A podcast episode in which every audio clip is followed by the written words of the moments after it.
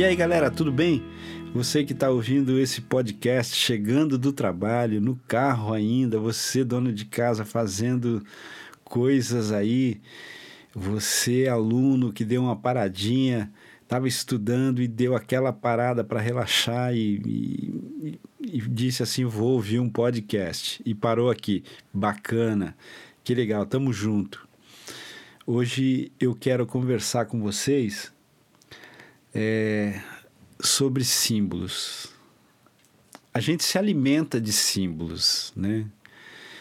Eu me lembrei de uma, de uma fala da, da Adélia Prado, que diz assim: às vezes Deus me tira a poesia e eu olho para uma pedra e vejo pedra.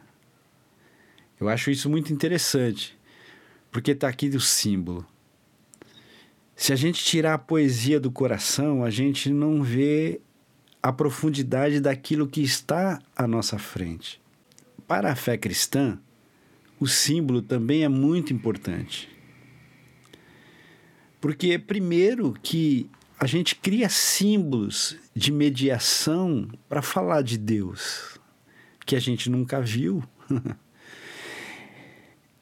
E para essa fé tem um memorial que eu acho muito interessante, que é a ceia, né? São dois elementos simbólicos, o pão e o vinho. Se a gente arrancar a poesia do coração, a gente olha pão e vê pão, a gente olha para o vinho e vê o vinho.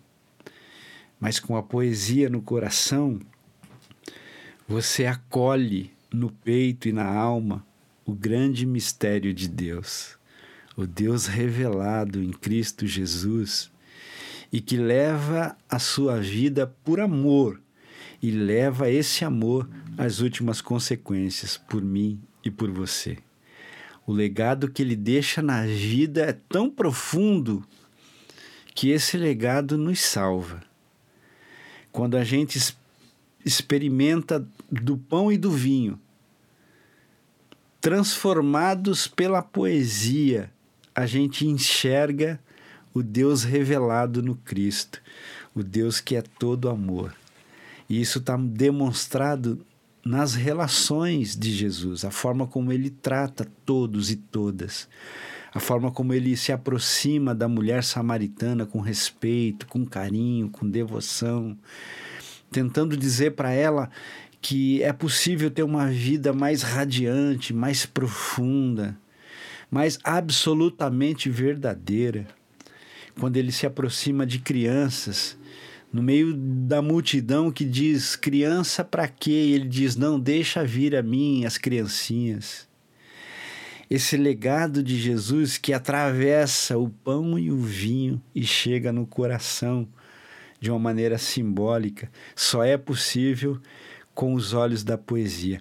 E o Rubem Alves vai dizer que às vezes, ou muitas vezes, a nossa boca está presa aos olhos. A gente fala aquilo que a gente vê. Porque aquilo que a gente vê é o mais imediato, o mais raso, o mais simples. A gente precisa aprofundar esse olhar e enxergar para além daquilo que está posto. E isso só é possível com poesia com essa mediação simbólica, seja das palavras, seja dos gestos, seja de coisas. Pensa nisso, pensa nisso. Olha para tudo que está à sua volta de uma maneira poética, encontra os símbolos e permita que eles falem ao seu coração. É isso. Até mais, a gente se encontra no próximo. Até lá!